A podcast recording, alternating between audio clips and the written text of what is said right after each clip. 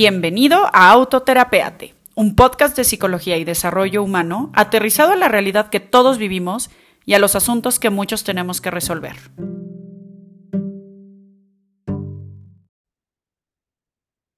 Hola, hola, amigos, bienvenidos a un episodio más de Autoterapeate Podcast. Yo soy Loga Ballesteros. Estamos empezando el año 2023 en este momento y pues nada, quiero eh, empezar como presentándome un poquito para los que sean nuevos en este proyecto. Yo soy psicóloga, tengo un poquito más de 10 años acompañando a personas en procesos individuales y grupales de desarrollo humano y me he venido cuestionando como diferentes cosas en mi vida. Y a partir de ahí, pues creo que yo soy como mucho el conejillo de indias a través del cual eh, voy probando como ciertas cosas y me voy reconociendo como parte de la humanidad. Algo que recientemente me ha movido mucho es el tema de la espiritualidad, porque creo que he ampliado como ciertos horizontes acerca de mi concepción muy personal acerca de ella. Y les quiero para esto narrar como un poquito de dónde surge como todo este tema. Em, hace aproximadamente 10 años, cuando yo me salí a vivir en casa de mis papás, yo me salí como con una imperiosa necesidad de confirmar que yo era capaz de ser autónoma, de ser responsable, de ser independiente, de ser em, esa persona que podía lograr las cosas como por sí misma. La verdad es que tuve una infancia altamente afortunada. Em, hola mamá, hola papá. en el sentido de que tuve bastantes pocas adversidades en términos como de vivir una vida muy cómoda, de, de viajar, de conocer, de estudiar, de tener unos hermanos maravillosos. Eh, muy buleadores, pero maravillosos al final. y la verdad es que creo que tuve un camino muy allanado en el sentido de siento que la vida me fue como fácil de alguna manera en ese sentido. Y no sé, siempre he sido una persona como un tanto orgullosa. Eh, mi mamá insiste en que no me dejo regalar cosas. Sí, me dejo, pero no todo el tiempo. Y mm, siempre he sido como un poquito orgullosa en el tema del dinero, siempre he sido un poco orgullosa en el tema de, de hacer las cosas como por mi cuenta y esto se súper exacerbó hace 10 años cuando yo me independizo a casa de mis papás. Y entonces paso como una temporada de mi vida súper orientada a hacer, no a ser con S, sino a hacer con H y C.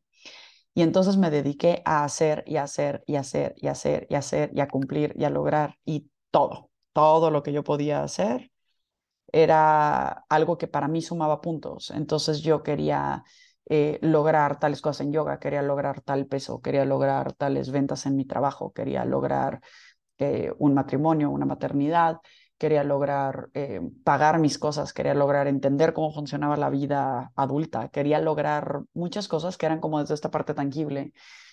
Y consciente o inconscientemente desde un discurso de, a mí no me lo van a venir a contar porque yo ya sé cómo es, ¿no? Un discurso, pues de alguna manera cargado de ego, pero también cargado como de una necesidad de, de probar mis capacidades y de demostrarme de lo, que eh, de lo que era capaz, ¿no?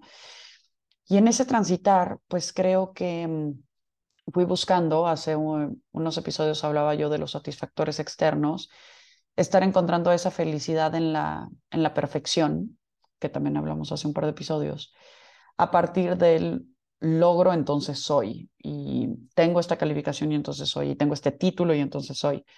Un dato por ahí es que dejé de estudiar hace eh, cerca de 11 meses y había estado estudiando sin parar desde que inicié el maternal, ¿no? Porque era como, tengo que seguir, tengo que seguir, tengo que seguir con títulos, con diplomados, con cursos, con cosas.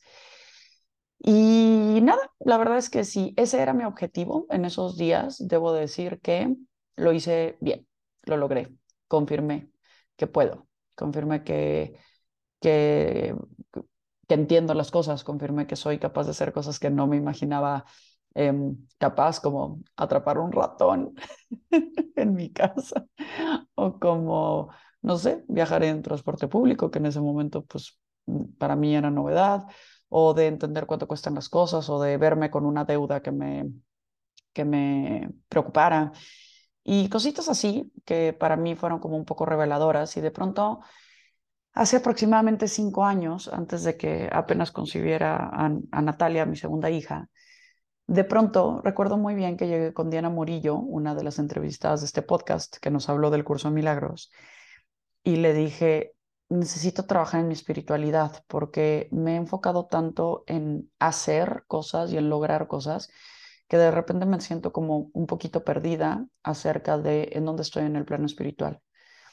Soy una persona que por mi historia de vida y por la familia en la que me crié, creo profundamente en el angelito de la guarda, creo en un poder divino, creo en el poder de la bendición y respeto, creo yo, bastante como las religiones a mi alrededor y demás.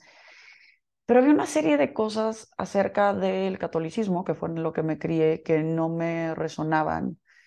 Y, y, creo que tienen mucho que ver como con esta parte del temor de Dios que te, que te impregnan. Esta noción, desde donde yo las viví, del sacrificio, del lamento, de la culpa, del dolor. La verdad es que me parece muy duro entrar a casi cualquier iglesia y encontrarte unas imágenes que la verdad angustian. Recuerdo mucho una imagen que yo veía de chiquita en una casa que me era muy familiar, de una imagen de Cristo que me parecía la cosa más perturbadora y me daba pánico, o sea, mucho más allá de darme cariño, paz y tranquilidad, me daba pánico. Y creo que la religión, por lo menos ah, como en un discurso como un tanto superficial, y sin duda aquí no estoy criticando a ninguna persona religiosa ni ninguna religión per se, creo que de pronto el mensaje que me fue recibido desde la parte como del catolicismo fue un tanto impregnado de no vayas a hacer porque esto está mal y Dios te está viendo. Y de pronto leí a Eric Fromm en Ética y Psicoanálisis, y él habla de un par de conceptos que me gustan, que tienen que ver con la ética autoritaria y la ética humanista.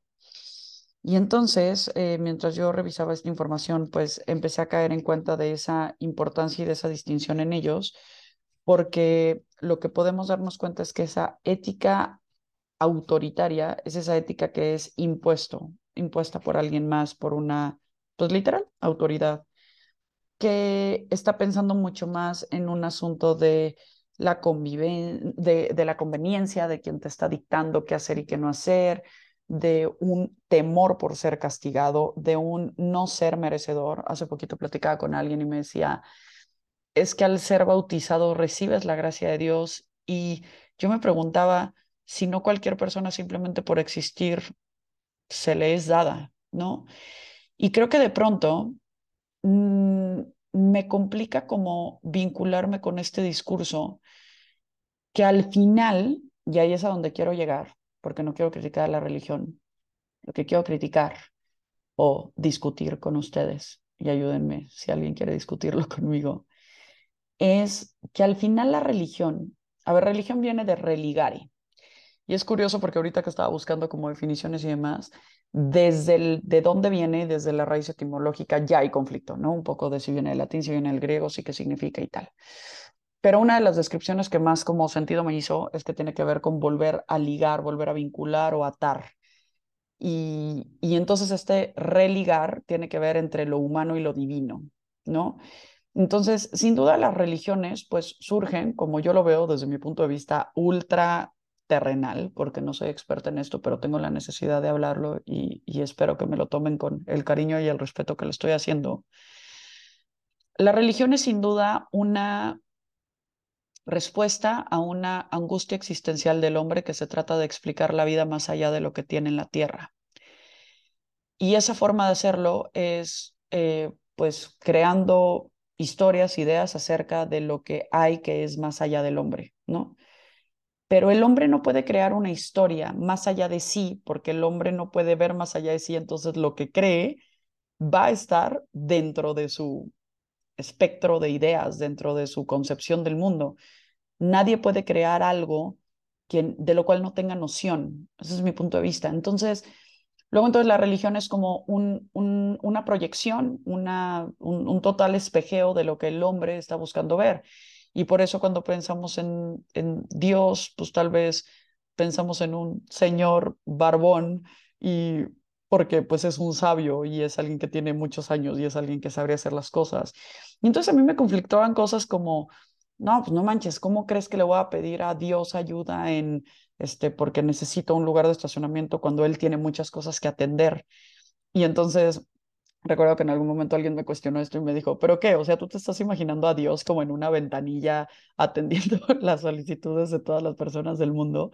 Y entonces dije, no, pues sí, no, no hace ningún sentido, no se daría abasto, sería alguien este, muy, muy, muy eficiente. Y obviamente lo es, pero es que yo ahí como que mis primeros cuestionamientos tenían que ver con esta parte de la divinidad no se puede reducir a una persona o a una concepción humana de esa divinidad. Y regresando al tema de religar y, de conectarnos, ¿no? Le digo a Diana Murillo, que ahí me ramifique un poco, perdón que me fui del tema, le dije a Diana Murillo, necesito trabajar en mi espiritualidad. Y si le soy honesta, me parece que tuve una o dos sesiones con ella y luego la dejé de ver por alguna razón. Supongo que evadí el tema, supongo que me ocupé de algunas otras cosas, supongo que seguí estudiando o haciendo esas cosas que ya sabía hacer y a través de las cuales yo me generaba valor.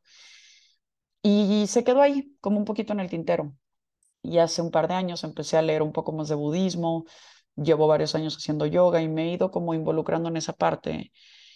Y justamente ahorita que fui a la India, descubrí esta parte como tan interesante acerca del hinduismo, ¿no? Que el hinduismo es de esas religiones politeístas y que es un claro ejemplo de cómo es la expresión de la humanidad que la creó, ¿no?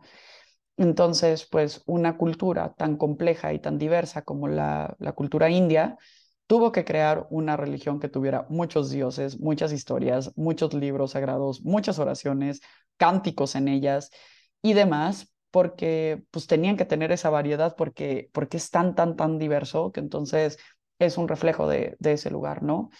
Entonces cuando llego a la India me empiezo a sentir como profundamente eh, seducida por, por el hinduismo y, digo, a huevo, ya aquí es, ya, ya lo encontré, ¿no? Y, y, venía dándole vueltas a esto porque además el año pasado leí El arte de vivir de Thich Nhat Hanh, que es un monje budista del cual ya les hablé en algún episodio.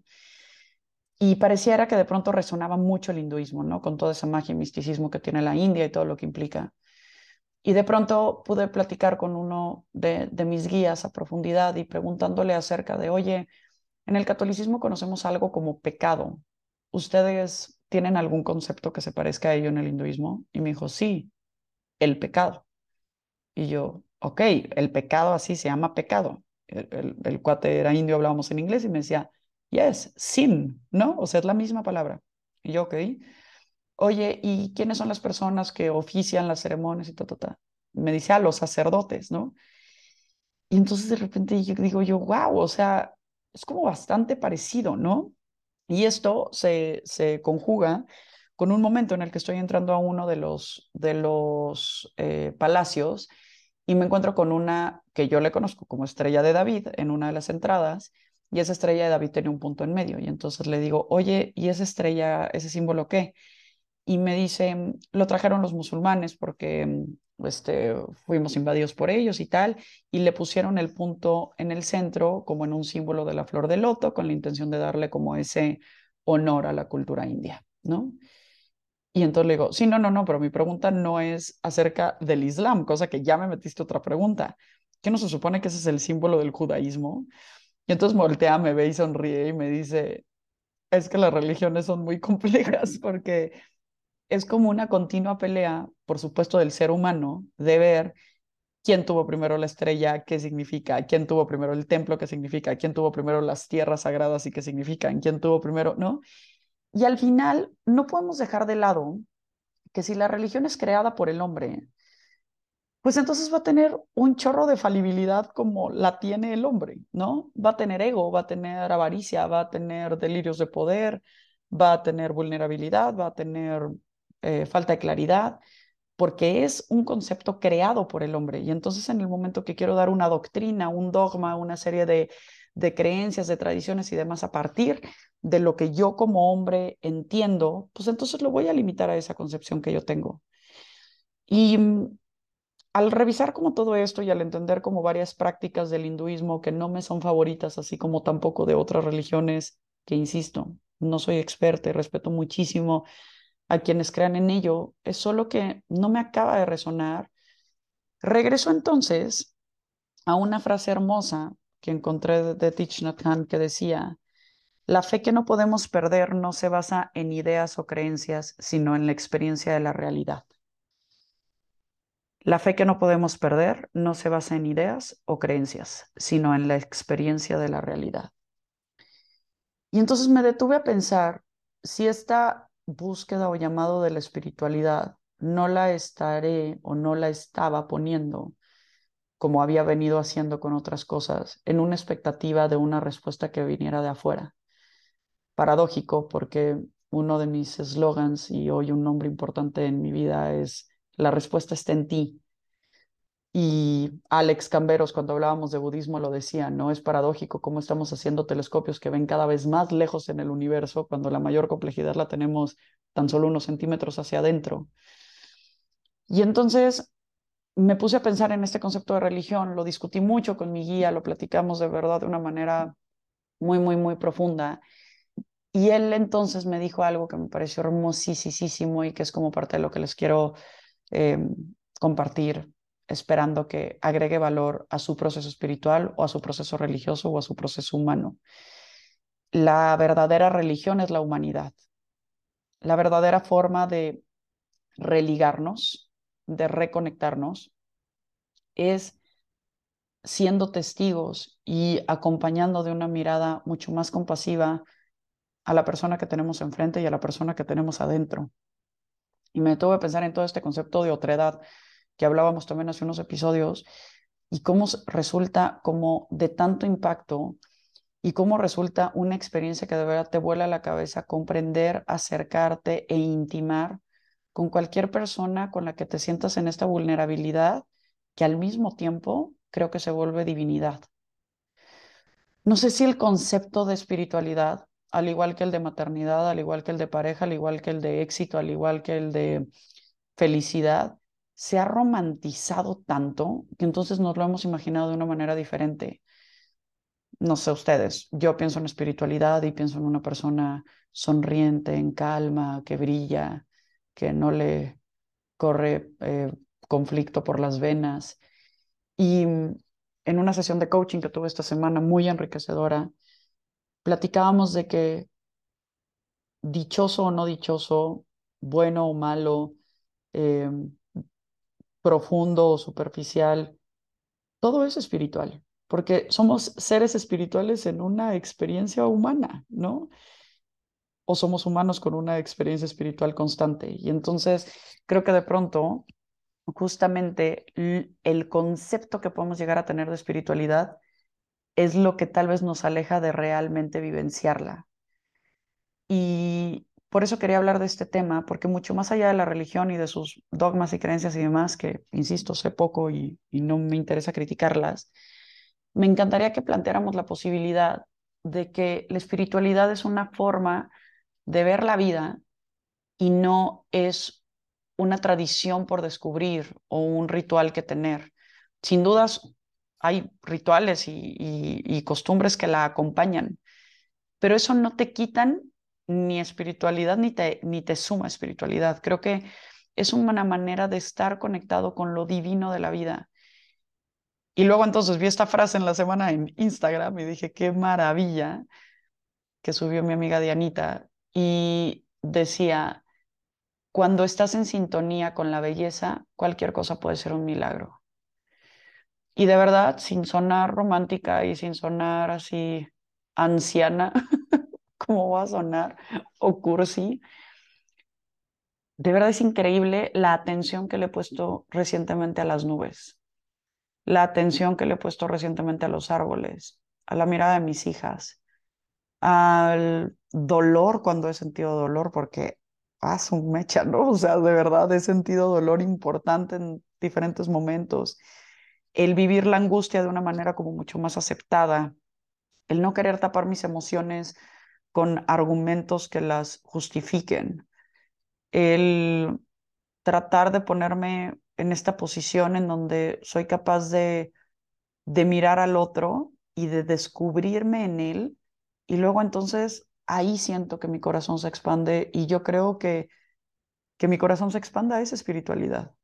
Y entonces creo fielmente esto que dice Thich Nhat Hanh, la fe que no puedo creer, que no puedo perder, perdón, no está basada en creencias, ideas, libros, eh, ¿no? O sea, está basada en mi experiencia humana, en esa forma de vivirla, en esa forma de conectarme con lo que estoy viviendo.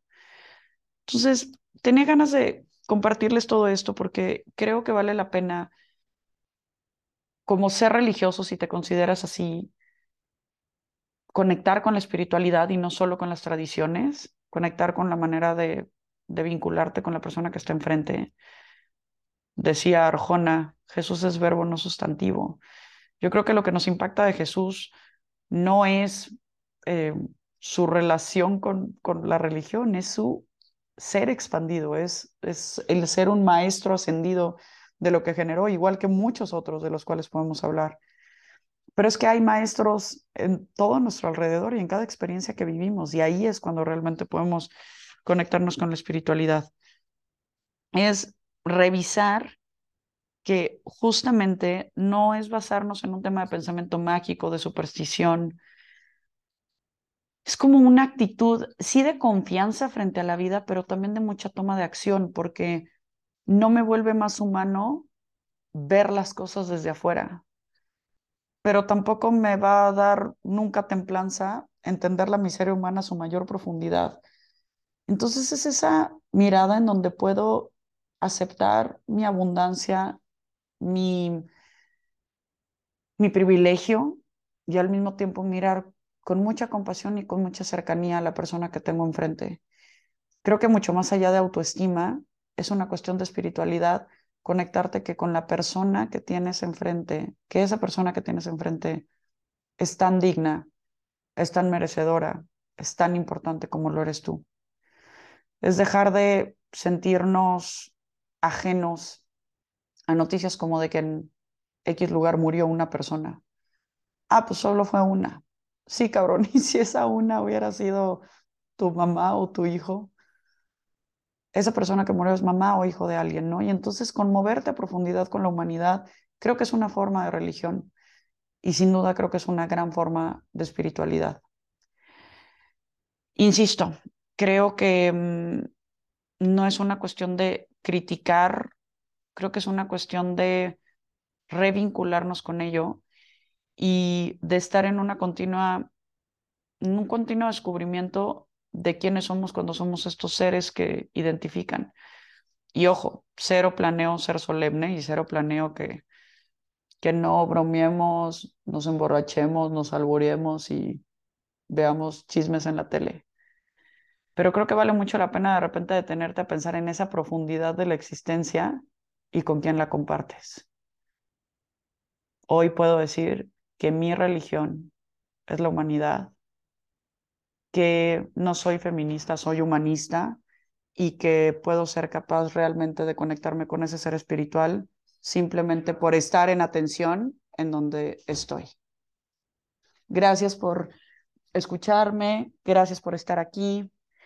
De verdad les deseo un año magnífico, les deseo les deseo mucha atención, les deseo mucha conciencia, les deseo muchos cuestionamientos y les deseo que dentro de todo encontremos una profunda paz, porque no estamos hablando de, de alegría, no estamos hablando de un regocijo, de un éxtasis, de una euforia. Estamos hablando de solamente estar, solamente vivir y a partir de ahí ser capaces de expandirnos. Nos vemos en el siguiente episodio. Si te gustó este episodio, por favor ayúdame a compartirlo. No olvides seguirme en Instagram en arroba lugaballesteros y espera noticias pronto porque estoy por lanzar mi página de internet en donde voy a tener muchos cursos, diferentes contenidos y voy a poder estar en contacto contigo para cualquier duda, sugerencia. Te mando un abrazo muy fuerte.